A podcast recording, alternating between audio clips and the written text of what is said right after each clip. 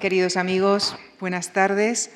En este recorrido por las ciudades de la antigüedad mediterránea, llegamos hoy a la península itálica, a pocos kilómetros de Roma, donde está Ostia Antica, y eh, llegaremos allí con el profesor José María Luzón, a quien agradezco que haya aceptado participar nuevamente en nuestro programa de conferencias miembro de la Real Academia de Bellas Artes de San Fernando, ha sido catedrático de Arqueología de las Universidades Complutense de Madrid, de Santiago de Compostela y de la de Cádiz.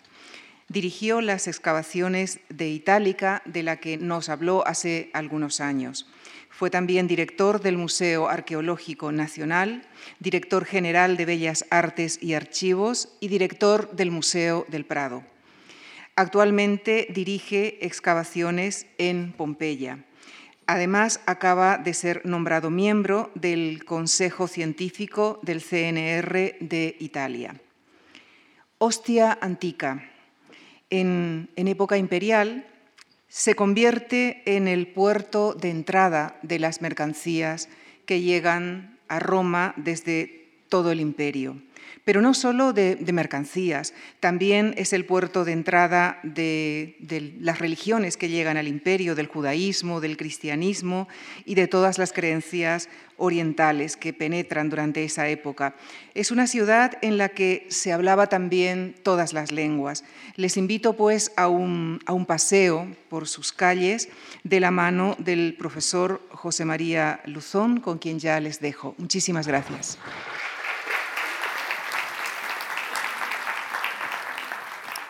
Muy buenas tardes. Quiero empezar agradeciendo a la persona que un día me, llamó y me, metió en esto, que fue el, doctor Enrique Baquedano, que creo, que es el que ha organizado y dado forma a todo el ciclo de, de ciudades que han ido pasando por aquí. Quiero agradecer también, evidentemente, a la Fundación Marc, que me eh, brinda la oportunidad de volver una vez más ante un auditorio eh, bueno, tan, tan entusiasta de estos temas que siempre me asombra cuando vengo ver eh, la cantidad de, público que asiste a, estos ciclos. Yo la primera vez que fui a Ostia, no sé si había terminado la carrera, estaba terminándola, estuve con quien fue mi maestro, el profesor Blanco Freijeiro. Estoy hablando de los años 60. Fuimos desde Roma en coche, pero a Ostia se puede ir de, muchas maneras. Y todavía recuerdo las cosas que él me contaba, las cosas que yo aprendí de, de, lo que era hostia, lo que significaba hostia. Algunas las voy a repetir aquí.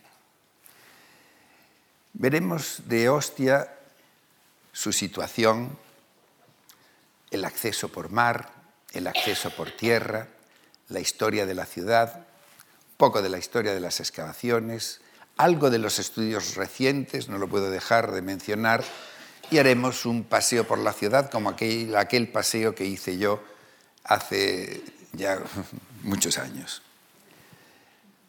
Cuando yo voy a Italia, cualquiera de nosotros, cuando vamos a Italia, aterrizamos en el aeropuerto de Fiumicino, está al lado de Ostia. Y, el nombre mismo del, aeropuerto, Fiumicino, está relacionado con Ostia y su historia. Me asomo siempre a la ventana para ver la llegada del avión si el día está claro, para ver cosas que vamos a ver hoy, el puerto de Trajano, la desembocadura del Tíber, la Isola Sacra, porque es una, una vista excepcional donde se van reconociendo muchas cosas. Ostia está a muy corta distancia de Roma, unos 25 kilómetros. Está en la desembocadura del río Tíber, el Tíber por el que entró Eneas, el Tíber, guiado, por, por unas palomas de Venus. La desembocadura del Tíber entonces eh, estaba por aquí. O sea, todo esto es aluvión. La costa estaba más, eh, unos, unos 5 kilómetros eh, como máximo, es lo que está separada ahora la costa.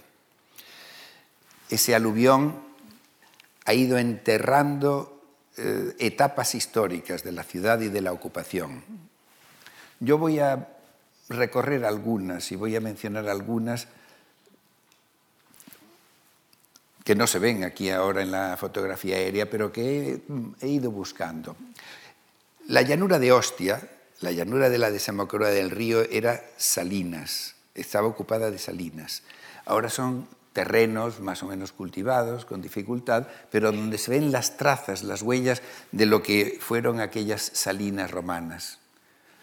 Con las salinas de Ostia, Roma pagaba, porque la sal era, estaba monopolizada por el Estado, como otros productos, eh, se pagaba sobre todo eh, los salarios de las salinas, eh, los salarios de los, de los soldados. Había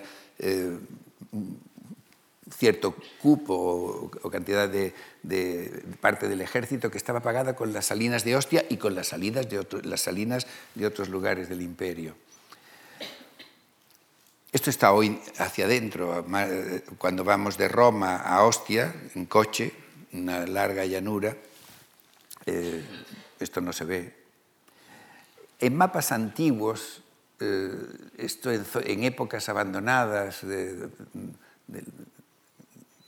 la ciudad de aquí, la romana, no se ve y tal, esto es un mapa del principio del 17 y tal, pues se ve el río con un gran meandro,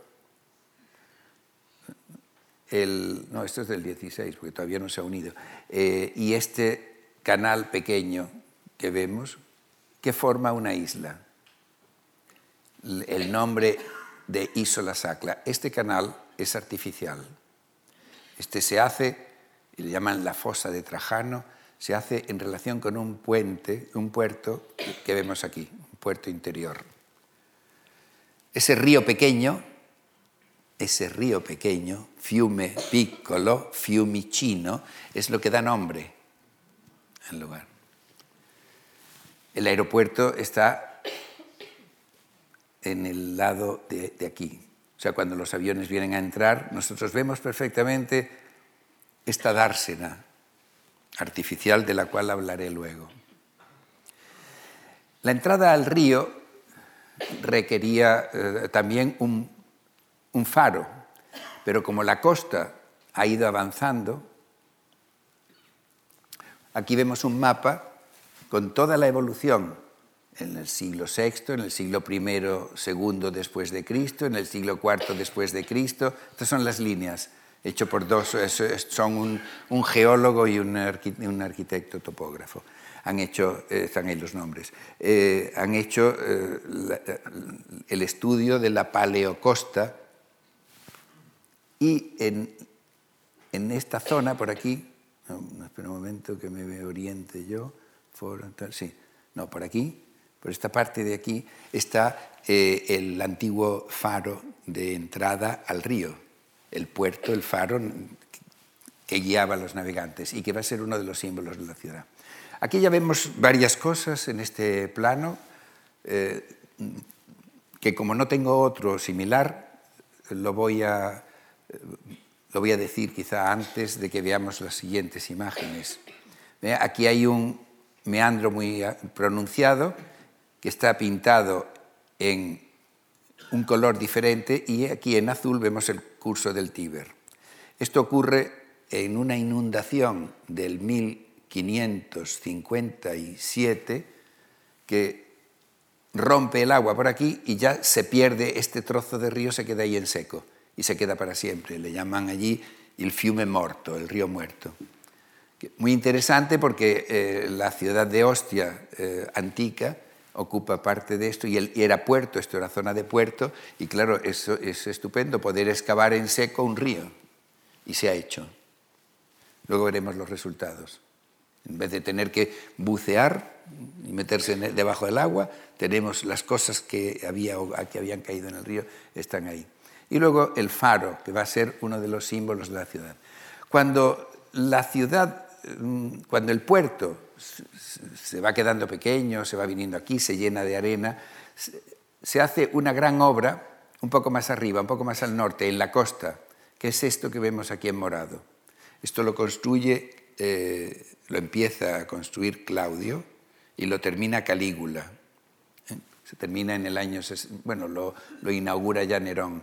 Este le llama el puerto de Claudio, pero la gran obra se hace en época de, de, se inicia, vamos, en época de Calígula. Y todavía vemos más adentro otra, porque esto era costa, y esto es como cuando se ponen unos, unos muelles en la costa metidos dentro del mar. Pero cuando estaban terminando de construir esto, eh, en el año 40 y algo, hay un gran temporal y se, se, mm, eh, se hunden los barcos que había aquí, se destrozan, cerca de 200 grandes barcos. O sea, que estaban terminando de hacer el, puerto que van a inaugurar cuando ven la necesidad de hacerlo en un sitio donde no sea tan vulnerable a las olas del mar y a, los grandes temporales. Entonces se hace artificialmente esta dársena, que se construye después, empieza en época de Domiciano y lo hace Trajano. Lo vamos a ver luego. Por eso se ve el puerto de Trajano. Claro, un barco que está ahí metido dentro ya es difícil que, que le vaya a afectar el temporal, salen por aquí al, puerto y al mar abierto. Es todo lo que se ve aquí de historia de, de Ostia, resumiendo un poco, pero a la entrada, aparte eh, de lo que es el, faro, se construye en el siglo XV, fines del XV, eh, se construye una fortaleza, eh, este es el Borgo de Ostia. ¿Quién construye esta fortaleza? El obispo. Estamos en, terreno, eh, estamos en, eh, en, estado pontificio. El obispo de Ostia, que es el, el, cardenal del Rovere, que va a ser luego este, mm, Julio II, el Papa Julio II. Construye esta fortaleza, que en muy poco tiempo se queda, como vienen los aluviones, se queda en tierra y ya no, tiene, no cumple la función para la cual se había hecho, de estar en la costa para defender. Yo he visto, eh, y cualquiera de nosotros que ha viajado por las costas del sur de España, ha visto torres similares hechas para la defensa de los ataques mm, norteafricanos. Ellos le llaman allí los sarracenos. Eh, entonces, em, ¿qué uso podía tener? Pues se usa como prisión, se usa como muchas cosas, y en el siglo XIX es el lugar donde, teniendo ahí una prisión, eh, van a tener la mano de obra gratuita para hacer las excavaciones que vamos a ver luego.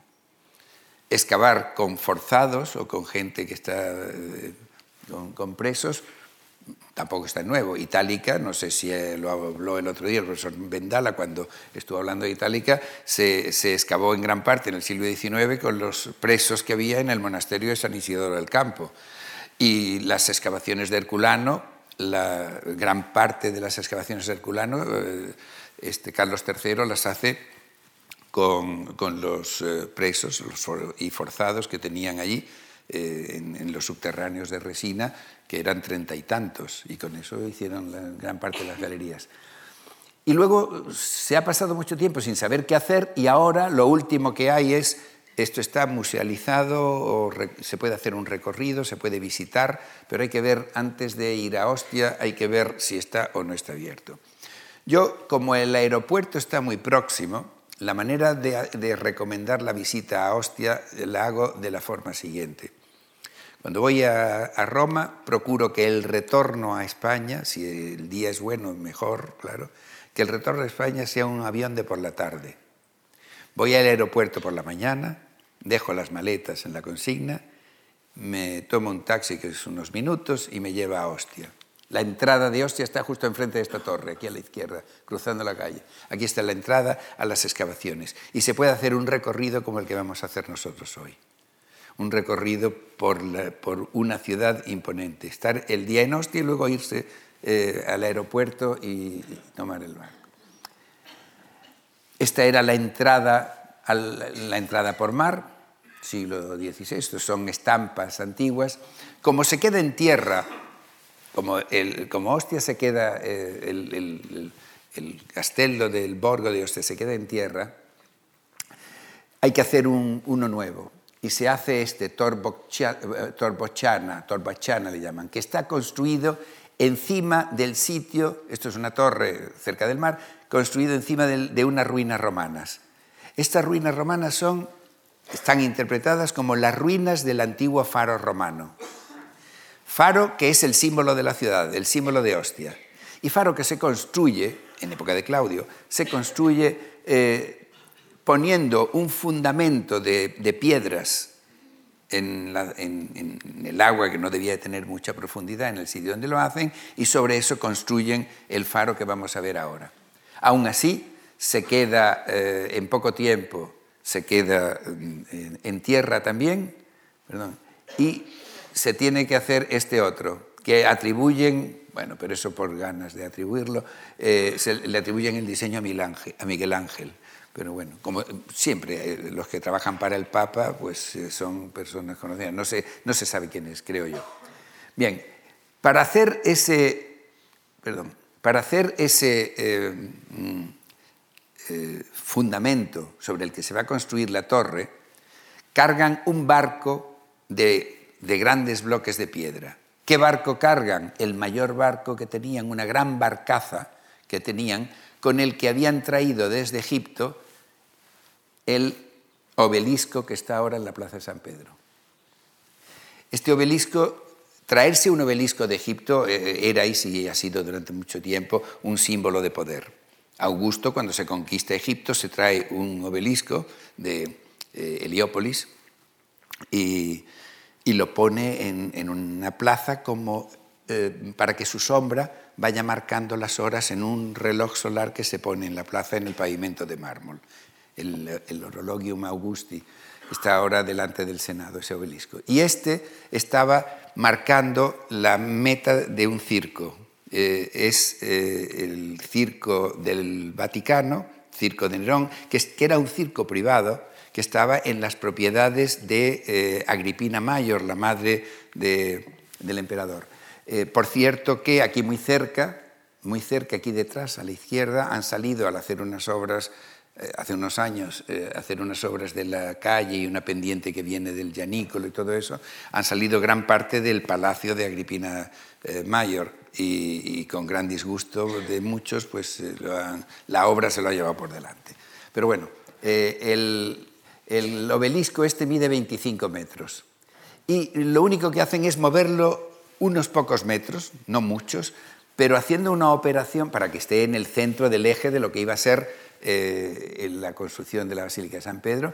Y tenemos este grabado de 1586, donde bueno, está la relación exacta del número de bueyes, el número de personas, la cantidad de gente que participó. Esto lo, lo hace el arquitecto Fea, el arquitecto del Papa. El, traslado del, obelisco, que fue un, un acontecimiento en la época. ¿Y por qué hacen una iglesia? Porque en ese circo se dice que había sido eh, martirizado San Pedro. Entonces es el motivo de hacer una iglesia dedicada a San Pedro en el sitio del circo eh, del Vaticano y, el obelisco es, se dice que es uno de los pocos obeliscos que nunca ha estado caído, tumbado y lo han tenido que poner en pie. moverlo lo ha movido un poco, pero es un obelisco que desde época romana estaba ahí eh, cerca, enhiesto, eh, de pie perfectamente.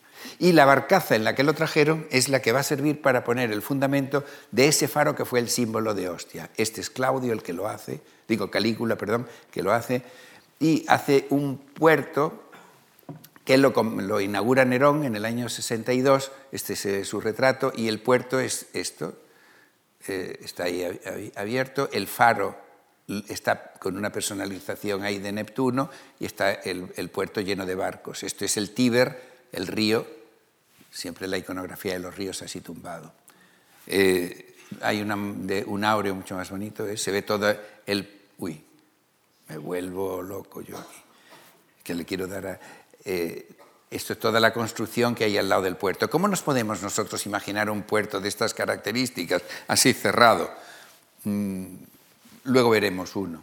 El faro, como es símbolo de, Ostia, porque es el que va a guiar los navegantes a la entrada al río, eh, lo vamos a ver representado en muchos sitios. Mosaicos, por ejemplo. Aquí vemos un mosaico el fuego en la parte de arriba, tiene cuatro pisos y, es una, gran mole. Esto es un tipo de faro que reproduce en gran medida lo que es el faro de Alejandría.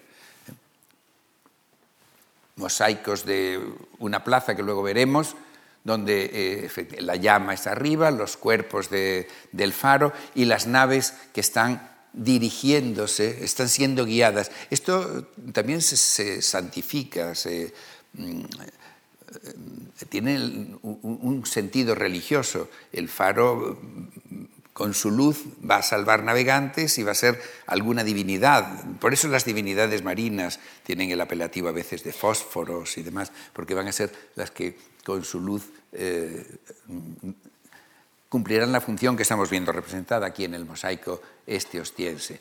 Un relieve similar, donde vemos las llamas arriba y un barco guiado hacia el faro, y este que es el relieve Torlonia, que es muy famoso y que apareció a mediados del siglo XIX.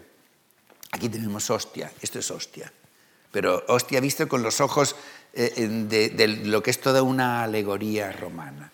Voy a fijarme solamente en unas cuantas cosas. En primer lugar, la llama del faro que vemos aquí detrás y los cuerpos del faro. Nosotros para saber cómo es un faro romano también tenemos uno que además ha sido declarado, creo, Patrimonio de la Humanidad, que es el faro de, la Torre de Hércules en La Coruña. es, eh, un, faro de, un puerto similar a este.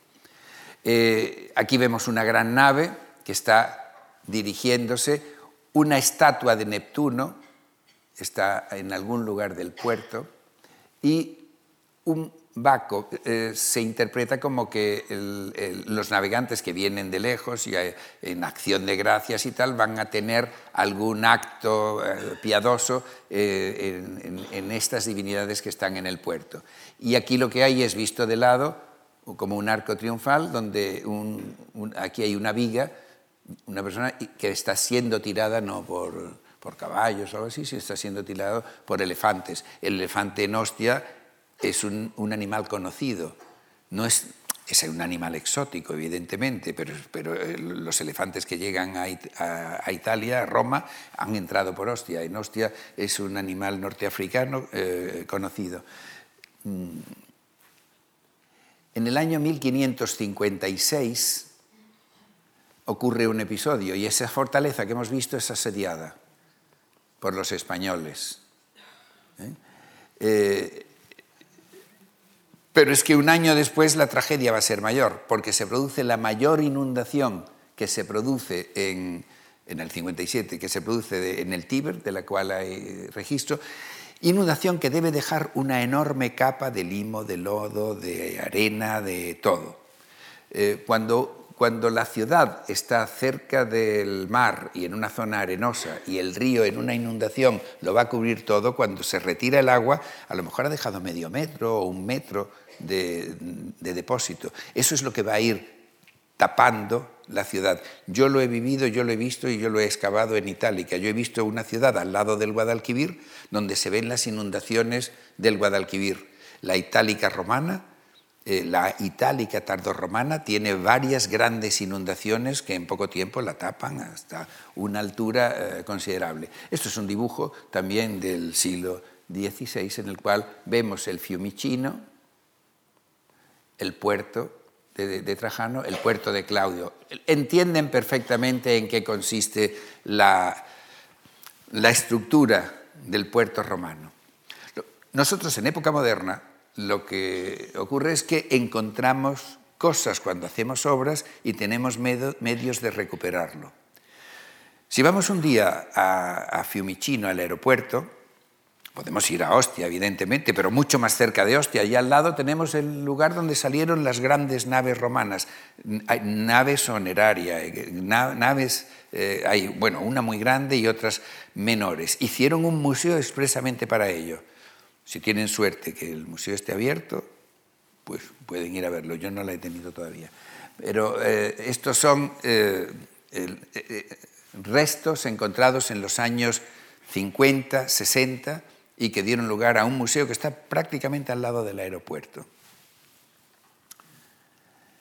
También eh, al lado del río, hay una, cosa que es eh, muy interesante y relacionado con, el propio río y la actividad portuaria fluvial que hay allí, que son un número de cerca de 20 eh, pilares escritos marcando un espacio público para las actividades de los marineros para arreglar barcos, para, para cargar, para descargar. tiene que haber un espacio público relacionado con la actividad portuaria. Y el que hace eso es este Caius Caninus, praetor urbanus, eh, eh, dice de senatus sententia, poplicum iudicavit,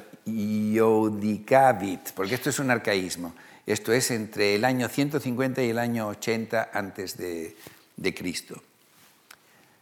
Fecha, además, eh, en torno al año 80, por eso se pone en que fue asolada eh, hostia por Mario. Bueno, pues esto es lo que se ve desde el avión. Yo no lo he sacado evidentemente del avión, lo he sacado de una fotografía de estas que se pueden hoy día obtener con Google, pero cuando nosotros navegamos, vamos a, a Fiumicino en avión, si nos asomamos, vamos a ver este, que es el puerto de Trajano. El puerto de Trajano tiene tenía una profundidad, esto está excavado artificialmente, tenía una profundidad de 5 metros. Tenía una comunicación con el, con el río, comunicación que ahora mismo está anegada, esto, esto es la comunicación con la fosa trayana, es esta.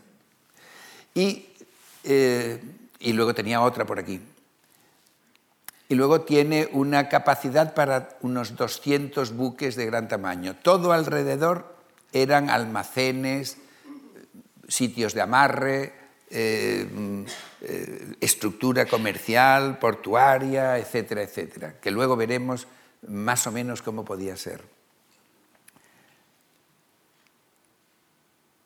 Este, estas son las, las identificaciones que se han hecho muelle, puerto, eh, eh, almacenes, eh, dársena. Esta, esta dársena que hay aquí marcada es el sitio donde se hacía el transbordo de barcos grandes que, entran aquí a, barcos pequeños en esta dársena, o sea, el canal de entrada es este, la dársena, para, mm, para luego subir el río, los barcos pequeños y poder ir hasta, hasta Roma las ánforas que hay en el Monte Testacho, los dicen que 20 millones de ánforas con aceite de Hispania y demás, que estudian eh, profesores de la Universidad de Barcelona y, bueno, un equipo español en definitiva, eh, han entrado por aquí, han entrado de, esta forma. Eh, haciendo el transbordo de, de los grandes barcos que venían de Hispania a los barcos pequeños que van a subir río arriba. Y esto es una reconstrucción con interpretaciones, algunas, algunas interpretaciones. Vemos el fiumicino, la comunicación, y aquí un gran edificio que se ha interpretado, se ha dicho Palacio Imperial. Bueno, Palacio Imperial porque tenía mármoles más ricos, porque en época de Augusto se marmoliza Roma como se marmolizan otras ciudades, una ciudad a la que es fácil que llegue el mármol porque lo pueden traer por, por mar, eh, viene mármol de muchos lugares del imperio y, bueno, anécdota, también puede salir el mármol fácilmente de Ostia por mar y llevárselo a otro sitio. Y de, de mármol de Ostia está hecha la torre de Pisa. Pero bueno, eso son eh, eh, los avatares que luego va teniendo la ciudad y el desmantelamiento que se va haciendo de ella. En época de Trajano, ese puerto que se hace es conmemorado igualmente en una, en una moneda.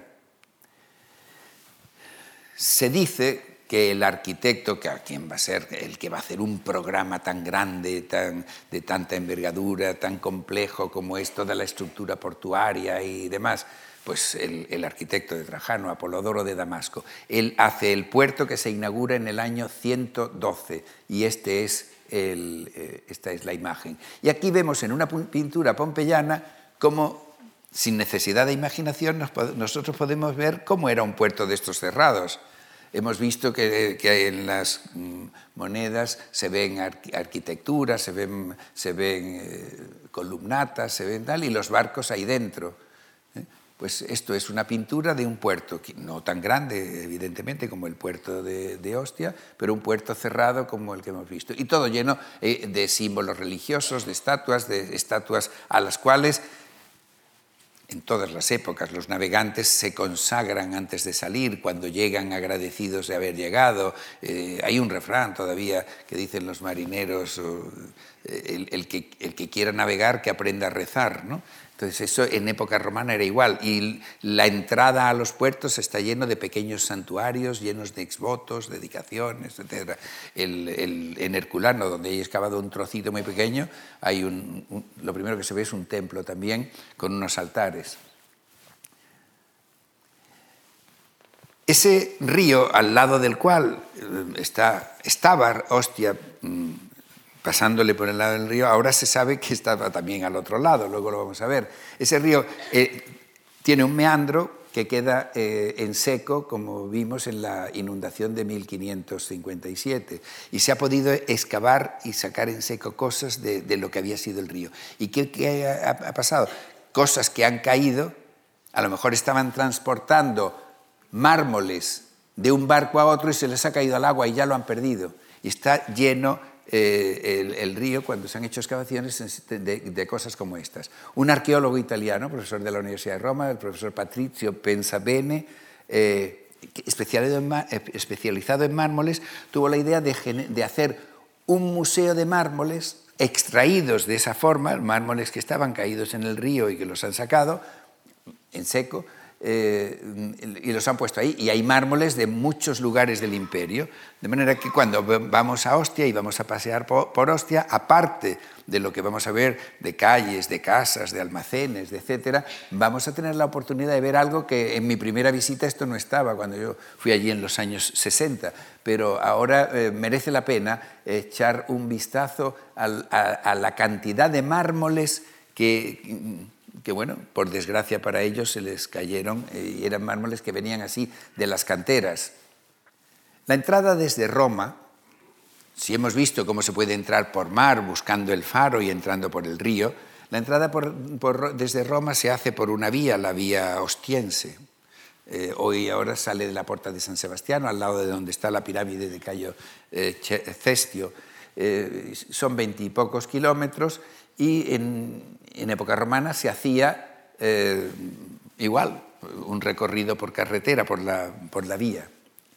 La vía romana, excepcionalmente, era una vía de dos direcciones. Y yo recuerdo que cuando iba allí con mi maestro, en aquella primera, primera visita a la que hice alusión, me contaba que ese tramo de vía Roma-Ostia había sido la primera autopista que había hecho Mussolini y era de, los años finales de los años 20 o comienzos de los años 30. Fue la primera autovía, que tuvo eh, Roma, que era en realidad recuperar eh, también en dos direcciones la que había sido la vía romana. Se entra en la ciudad y se tropieza uno con eh, una victoria, un símbolo, una victoria. Pero lo más importante y lo más curioso, y es de lo que yo recuerdo de aquella visita, es, eh, y él me contaba, como lo primero que necesita el que viene de Roma y va a estar, eh, se tiene que hacer esos veintitantos kilómetros en un carrito donde eh, va incómodo, polvo, a lo mejor lleva, llega sudoroso, etcétera, etcétera, lo primero que quiere es darse una ducha. Pues aquí tenemos unas termas. Se va a dar un baño en las termas. Las termas donde los propios quisiari, los que tienen la esquisia y los que tienen estos carros, van seguramente a meter en el precio el viaje y luego, porque estas termas eran de ellos, ¿eh? y la tienen en la misma plaza de entrada de Ostia desde Roma. El símbolo del carrito, en este caso tirado por mulas. Estas son las termas, que es lo primero que hay a la entrada de Ostia he hecho una fotografía de detalle de ese mosaico, pero he puesto al lado, cuando se hace en los años 20, la, finales de los 20, la vía, se inaugura también un recorrido no, no de los Kisiari, pero eh, con, autobuses estos. Este es el, primer autobús que hacía la línea de Ostia, que me lo he encontrado por ahí en internet y me ha recordado, digo, caramba, pues lo mismo que en época romana. Eh, La otra forma de, de ir a Ostia es en tren. Podemos, eh, podemos ir en tren. ¿Y por qué he hecho esta fotografía? Porque he hecho, he hecho esta, hecho eh, esta fotografía hecha desde el tren, donde vemos este monte, que son trozos de ánforas. Este monte es todo el monte Testacho. Son los millones de ánforas eh, que entraron desde Ostia en barco y que venían, la mayor parte de ellas venían de Hispania. Y, al pasar por el tren, rápidamente, porque es una visión fugaz, se ve enseguida y se va. Eh, eh, la, vista tenemos el monte Testacho ahí al lado. Pues ahí tenemos una de las metas de Ostia, el, Hoy día está al lado de la Puerta de San Sebastián, que es aquí, y el monte es esto, ¿eh? el monte Testacho. ¿Qué es lo que había subiendo el río? Había muchos almacenes, la nona, el, trigo, eh, el aceite, el vino, y todo lo que sobraba de las ánforas que iban llegando aquí a los depósitos de la nona se va ordenadamente tirando en este monte y colocando roto, que es el, testacho. Venimos de Roma y entramos en la ciudad por una vía, un decumano, y llegamos al teatro. Aquí en el teatro tuvo lugar un episodio en el cual eh, está en el martirologio. Eh, se produjo la conversión de unos soldados que iban a, apresar a unos cristianos y tal. Pero hay muchos episodios ocurridos en, en, Ostia y uno de ellos que luego da lugar a que haya interés en los estados pontificios, luego el Papa, en iniciar excavaciones aquí, buscar los lugares que se convierten en lugares de culto, basílica, iglesias, etc., es que aquí en Ostia muere estando preparándose para ir a África eh, iba a ir a, Hipona, la madre de San Agustín. Le dan unas fiebres, se pone mala y tal, y al final muere y eh, da lugar a que se construya aquí en Ostia una capilla. Y el teatro, pues el teatro es uno de los lugares de referencia de la ciudad. Está construido en época de Augusto. Eh, lo excava Mussolini, todo esto, lo excavan Guido Calza y toda esta gente. Hay mucha bibliografía de las excavaciones. Cuando a mí me pidieron que, eh, que preparase un poco de bibliografía eh, sobre eh, Ostia, es tanta la que hay, la bibliografía, que lo que he seleccionado es los volúmenes oficiales de las excavaciones de esos años eh, posteriores a Mussolini que se empiezan a publicar en los años 50, 60 y que eh, constituyen, son 14 volúmenes grandes. E, ese es el punto de partida de la bibliografía eh, importante que tenemos de Ostia. Luego se han hecho tantísimas cosas que como no sabía qué, escoger, digo, bueno, pues por lo menos puse en la lista los volúmenes esos. Esta es la excavación del teatro, sale así, pero tal y como lo vemos hoy es así. A mí me decía un, eh, ingeniero, profesor de la escuela de Sevilla, de la escuela de arquitectura, hablando de Itálica, decía, no plantes árboles en las ruinas porque los árboles van a crecer. Los árboles estos, eh, dice, los árboles están vivos y la ciudad mm, es inerte, los muros y al final los árboles van a acabar. Tengo fotografías de de lo que ha ocurrido en muchos lugares con los árboles que se plantaron para darle un cierto airecillo así a los lugares arqueológicos. Pero aquí es muy bonito, pero, pero no tiene nada que ver con, eh, con, lo que era. Esto es la parte posterior del teatro. Imaginen que en el Teatro de Mérida, en el, en el pórtico que hay detrás, hubiera unos pinos. Lo que había era un templo, este templo. Esto está construido también en el momento de máximo esplendor de la ciudad, eh, ya es, eh, el teatro es del siglo I, es de época de Augusto, pero luego todo esto se desarrolla a fines del siglo y durante también el siglo II y III. Eh, ¿Qué es lo que hay en el, teatro de, de Ostia? Pues un uso que no es teatral de este espacio. Lo dice Vitruvio, que en la parte de atrás del teatro, lo que es el pórtico, la, utilización que puede tener es si un día llueve en el teatro, que la gente se meta en las galerías de alrededor y que sirva, pero que en general es un espacio que la ciudad puede usar para muchas cosas, como almacén, como muchas cosas. Aquí meten un templo dentro y todas las, toda la galería la compartimentan espacios como estos que vemos aquí, uno, otro, otro, todo esto era la galería y hacen eh, como pequeñas eh, tabernas, ¿no? Todo eso. Y cada una está dedicada a una corporación, se le llama, lo excavó lo interpretó y lo estudió eh, Guido Calza, uno de esos arqueólogos de la época mencionada, eh, son, eh, le llaman la, plaza de las corporaciones. O sea, en vez de decir pórtico del teatro, le llaman la plaza de las corporaciones, porque todas ellas son corporaciones relacionadas con la navegación, el comercio, la construcción, bla, bla, bla, todo. ¿Por qué lo sabemos? Porque nos lo dicen los mosaicos. Mira, los, esto es de los navicularios de la madera, naviculariorum lignariorum, y tienen su mosaico, el faro, los barquitos yendo para allá. Esta tiene nombre y apellido. Esta es navicu, bueno, naviculariorum cartaginensium de suo. ¿eh? Esto es de los, de los, de los navieros de Cartago. Cada, espacio es de uno. ¿Para qué tienen necesidad? Es como tener un consulado. Todos eh, los que tienen barcos que están yendo, que están viniendo, que tienen que hacer tratos, tratos de fletes, tratos de um, contratos de tripulaciones, necesitan una oficina. Y la oficina la tienen en la parte de atrás del teatro.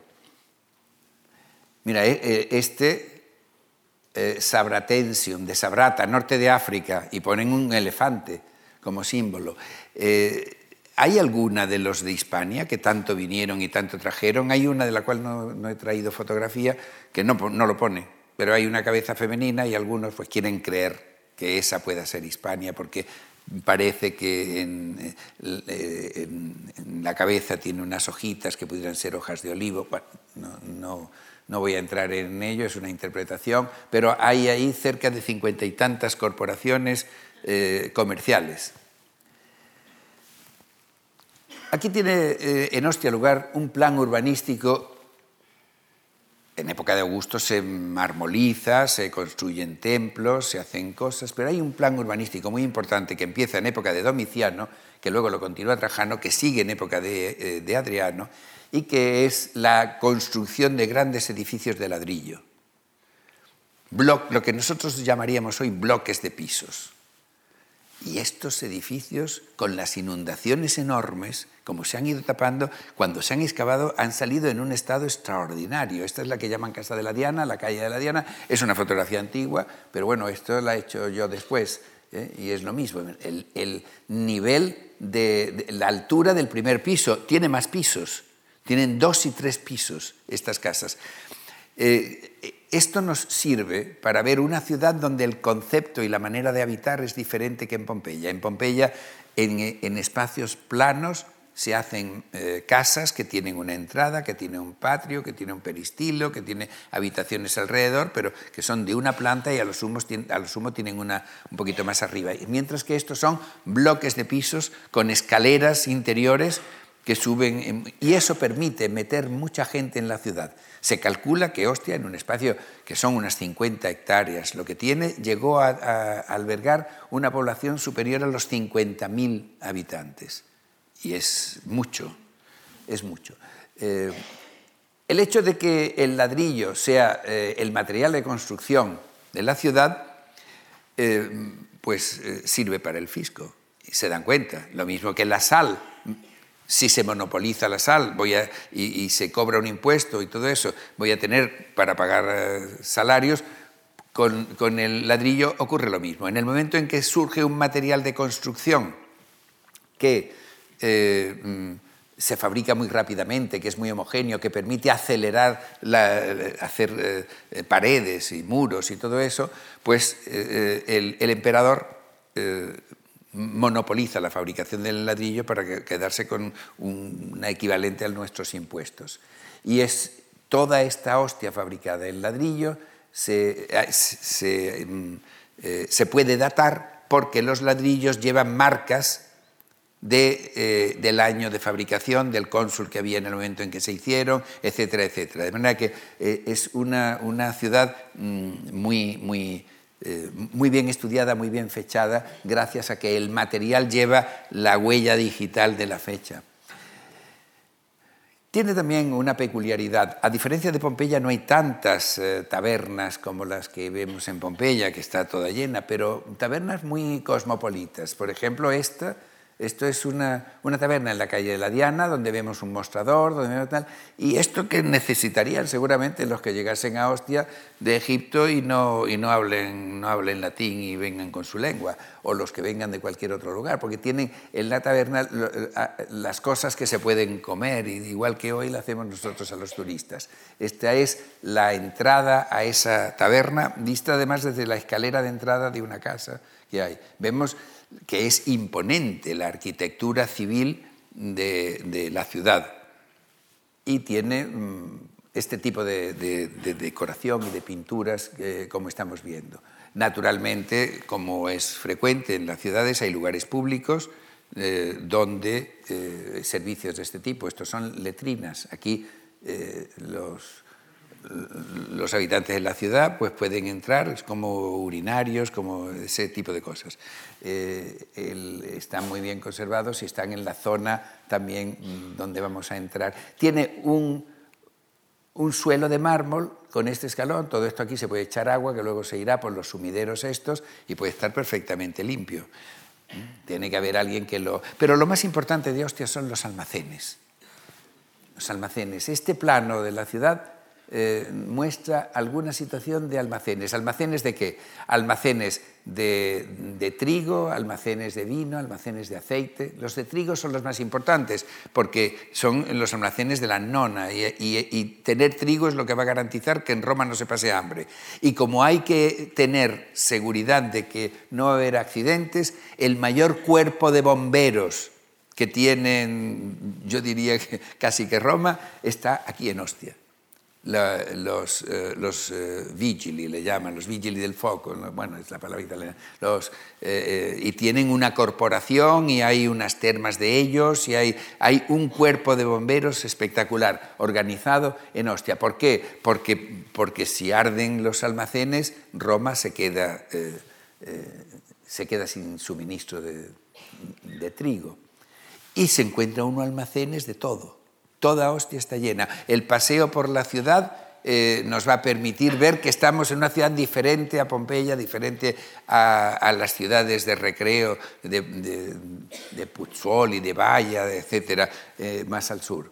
El puerto de Puzzoli es el puerto al que Ostia le quita el protagonismo. Con esto pasa un poco también lo que, lo que con, Cádiz y Sevilla, con eh, el puerto de, de América fue Sevilla hasta que Cádiz en el 18 eh, le, roba el protagonismo por una serie de razones. Pues aquí pasa igual. El puerto de Roma era Puzzoli, queda un poco lejos y en época del cambio de era se pasa a, Ostia. Y siempre hubo un poco eh, esa cosa de el puerto antiguo está al sur y allí todavía quedaban muchas mm, mansiones y recuerdos y demás. Estos son... Eh,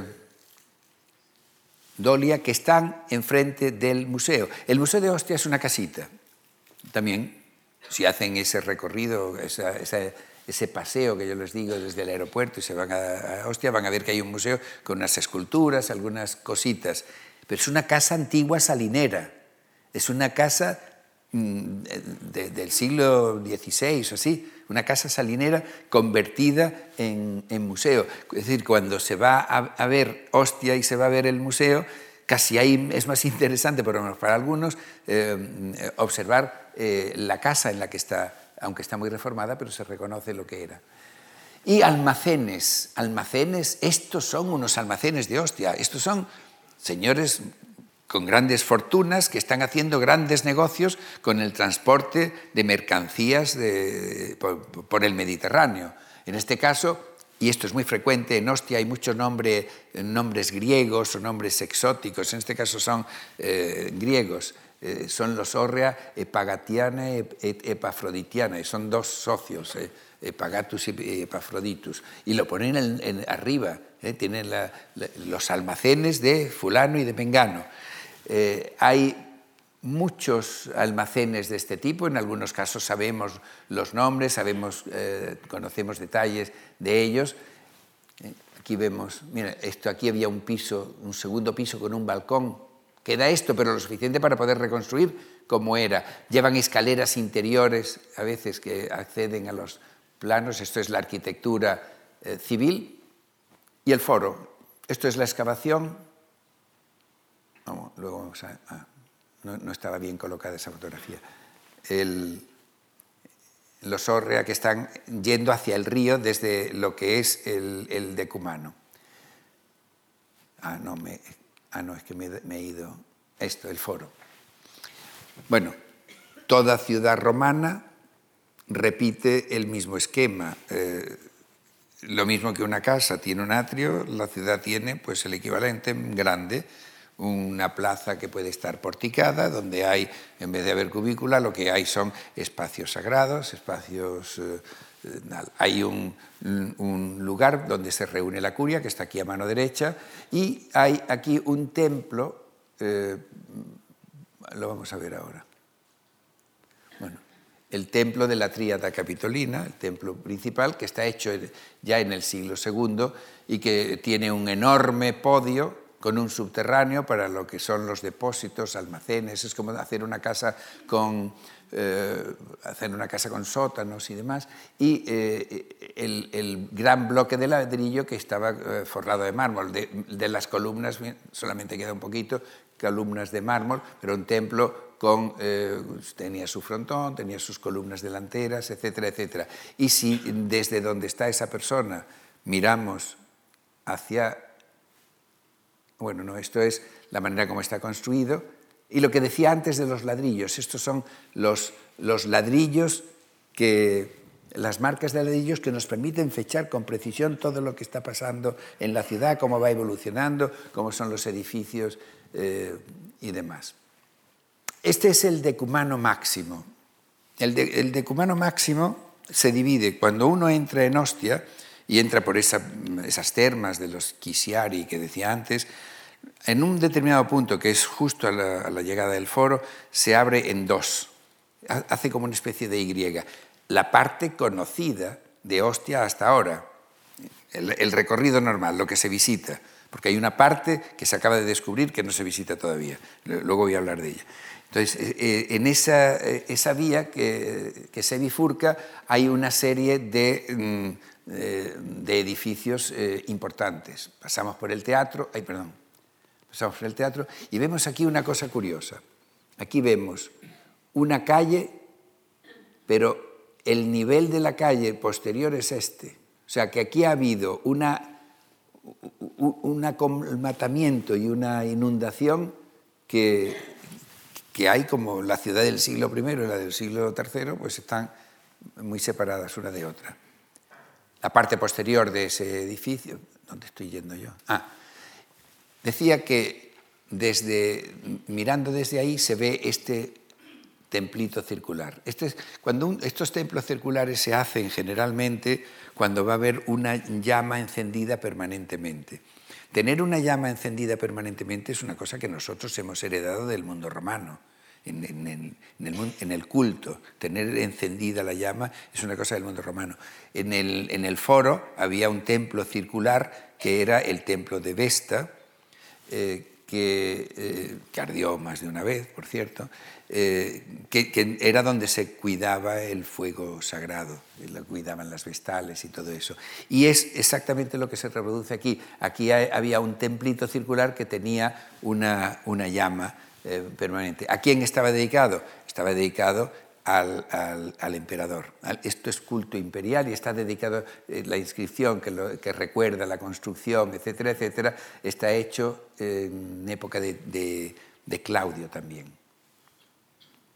Vemos desde la vía esa que va ahora hacia el mar, vemos cómo era el, templo y aquí vemos eh, el, foro desde la parte de arriba, pero donde vemos también dos niveles. Esto está excavado, un nivel de, pavimento de la plaza que está por debajo del nivel del otro nivel. O sea, lo que hay también en Ostia es que ha habido grandes inundaciones que han, hecho, que han cubierto eh, a lo mejor de, medio metro, y ha habido eh, que, volver a construir encima.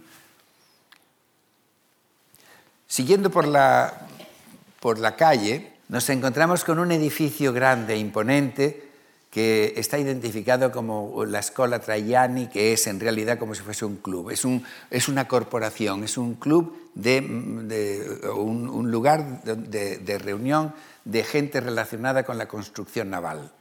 Eh, está hecho en época de Trajano y tenía una fuente, una fuente de estas alargadas que tenía eh, sus nenúfares, sus cosas. Esto, este tipo de arquitectura luego la ha heredado la arquitectura islámica y lo hemos visto nosotros en la Alhambra y sitios así, pero que es que hay cosas que nos vienen de, de una arquitectura muy anterior. Y la estatua del emperador a la entrada, este es el vestíbulo, eh, está ahí dedicado. Salimos y nos encontramos fuentes. Esto es otra cosa que vamos a tropezarnos en el paseo por Ostia. Fuentes por la calle. Esta es una fuente con un ninfeo. El agua, perdón, el agua estaba, estaba manando continuamente y la que sobraba caía aquí y la, ya se iba a, la calle. Y enfrente de, de, esta fuente, uno de los, de los edificios que, llamó la atención en las excavaciones eh, pontificias, que se las inicia, eh, eso no lo dije antes, las inicia el Papa Pío VII a principios del XIX, que es la basílica. Aquí entra, por hostia, entra el cristianismo, aquí hay una basílica, aquí tenemos el origen de lo que luego va a ser ese, ese cardenal de la Rovere que llega a ser eh, Julio II, la Basílica de Ostia que está hecha ya con material reaprovechado y a un nivel que está eh, arqueológicamente está un poco alto eh, en relación con lo que veíamos antes.